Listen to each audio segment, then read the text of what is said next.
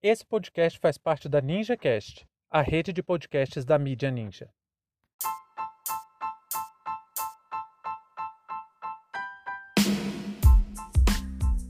CPI da Covid-19. Entenda os poderes, limites e possibilidades. Sejam bem-vindos e bem-vindos ao seu plantão informativo com análise e opiniões a partir de uma perspectiva histórica. Eu sou Arnaldo de Castro, em conjunto com Brenda Salzman, e hoje é dia 9 de abril de 2021. Para você ter acesso ao nosso conteúdo completo, visite historiaoralpodcast.com.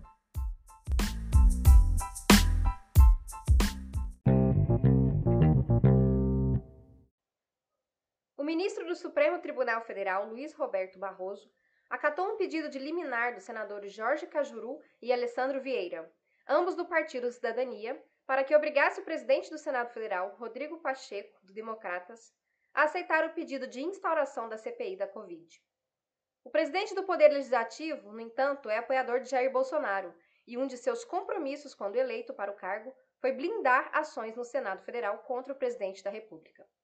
A decisão de Barroso pode acentuar a crise política que envolve as mortes pela doença, pois a CPI da Covid pretende investigar omissões, sabotagens e irresponsabilidades cometidas pelo governo federal durante a pandemia.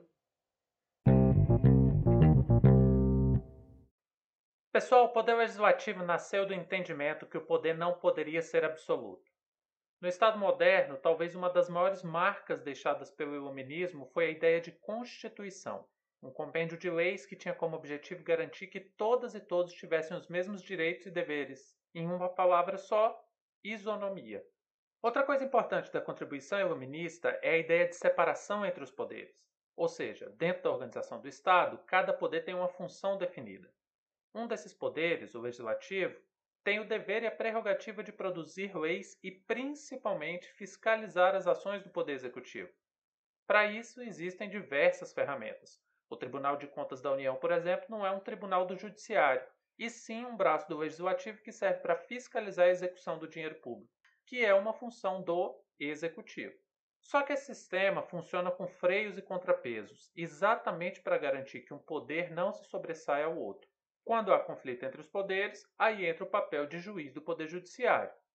O que nós estamos vendo acontecer no Brasil é uma mistura muito infeliz do governo federal querer agir ao arrepio da lei e um Congresso Nacional que, em sua maioria, está de joelhos para o Poder Executivo.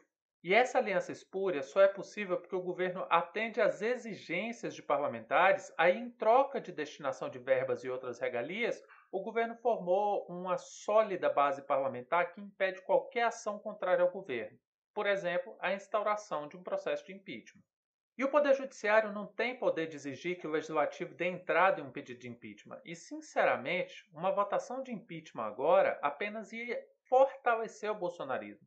Porque com a base parlamentar, a base de apoio parlamentar que o presidente tem, eu não vejo a menor possibilidade da interrupção do mandato. Mas aí existem outras ferramentas que podem ser acionadas, que se não dão fim a essa tragédia que estamos vivendo, pelo menos podem pressionar o governo para ser menos cruel com o povo. A Comissão Parlamentar de Inquérito é uma dessas ferramentas. Senadores, senadoras, deputadas e deputados podem propor a instauração das famosas CPIs para investigar crimes na esfera civil e penal. Essas CPIs têm o poder de intimar pessoas para depor, seja quem for essa pessoa. Pode exigir também a entrega de documentos e pode pedir para o TCU fazer diligências. A gente consegue ver que a CPI é um mecanismo muito importante para apurar se houve crimes de natureza civil ou penal de servidores públicos.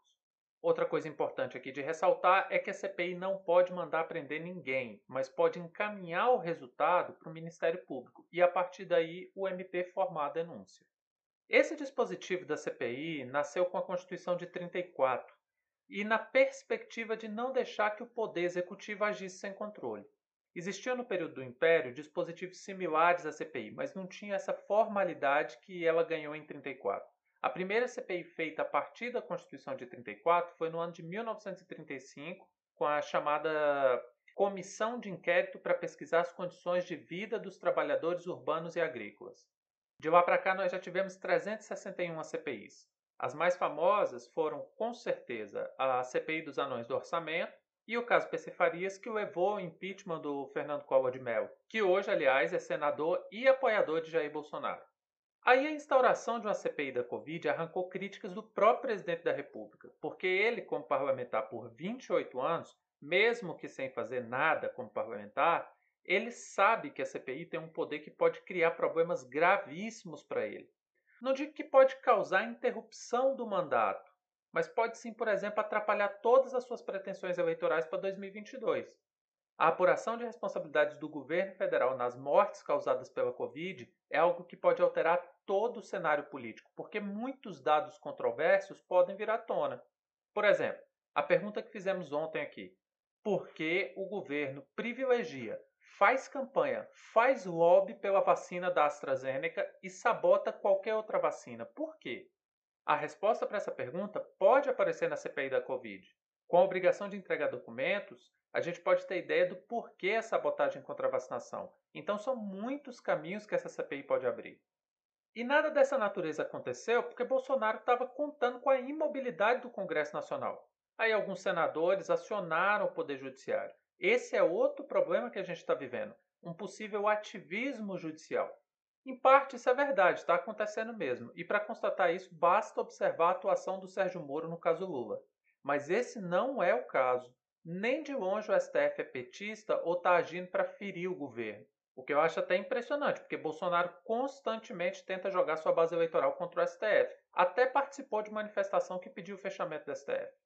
O que está de fato acontecendo é que, como o Poder Legislativo não está cumprindo seu papel, mesmo com indícios claros de violação dos preceitos constitucionais praticados pelo Poder Executivo, o Judiciário foi acionado. Não tem conflito de poderes. Isso é, no máximo, a execução do próprio sistema de freios e contrapesos. Se um poder não faz ou faz errado alguma coisa, o outro cobra. E para além disso, o que nós estamos vendo, o que nós estamos tendo, é uma situação trágica de insegurança jurídica. Desde 2016, a Constituição não vale mais nada. É só uma ferramenta para justificar opções políticas. E isso é um problema muito sério, porque causa instabilidade em absolutamente tudo. Tudo. Eu não estou exagerando. A insegurança jurídica, gente, causa morte, causa fome, causa desemprego, espanta o mercado, enfim, tudo é atingido por essa insegurança jurídica. A isonomia, a igualdade da lei para todas e todos, garante previsibilidade, e a melhor ferramenta para isso é precisamente a Constituição. E por isso o STF, com todas as críticas que a gente possa fazer à Suprema Corte, está tentando garantir que a Constituição não seja apenas um papel sem valor.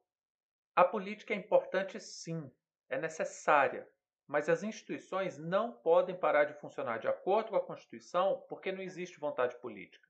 Rodrigo Pacheco, presidente do Senado, por opção pessoal, por decisão monocrática, não quis tocar esse pedido de CPI que está no colo dele desde o dia 21 de janeiro de 2021. Na época, olha só, o Brasil contava com 207 mil óbitos. Nada foi feito.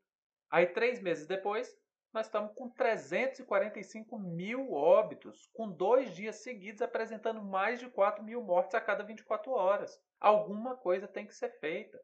Os responsáveis pela execução de políticas públicas de saúde têm que responder por seus atos. Se existe alguma ferramenta para apurar se houve omissões e crimes que levaram a mais de 340 mil pessoas à morte, isso é o mínimo que tem que ser feito, até pela transparência. Se Bolsonaro agiu corretamente na condução da pandemia, por que, que ele está com tanto medo de uma CPI? Deixa a CPI investigar e constatar que ele foi o melhor presidente de todos os tempos em um, em um período de pandemia ou em um período de calamidade ou crise. Os senadores proponentes entraram com liminar no STF e o ministro Barroso está dando suporte jurídico para que o Senado cumpra sua função de fiscalizar. O caso de amor entre Bolsonaro e Pacheco não pode ser um entrave para o funcionamento das instituições. A CPI da Covid tem potencial para frear esse genocídio.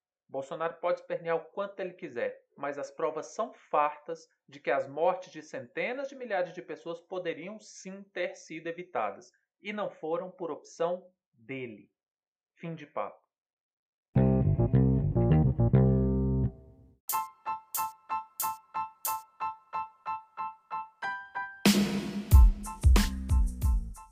Entre tantos fatos que nos cercam e com a velocidade de informações a que estamos submetidos, essa foi nossa escolha para o destaque de hoje. Se você quiser participar do nosso financiamento coletivo, acesse catarse.me história. Muito obrigado a você por prestigiar nosso trabalho e até a próxima.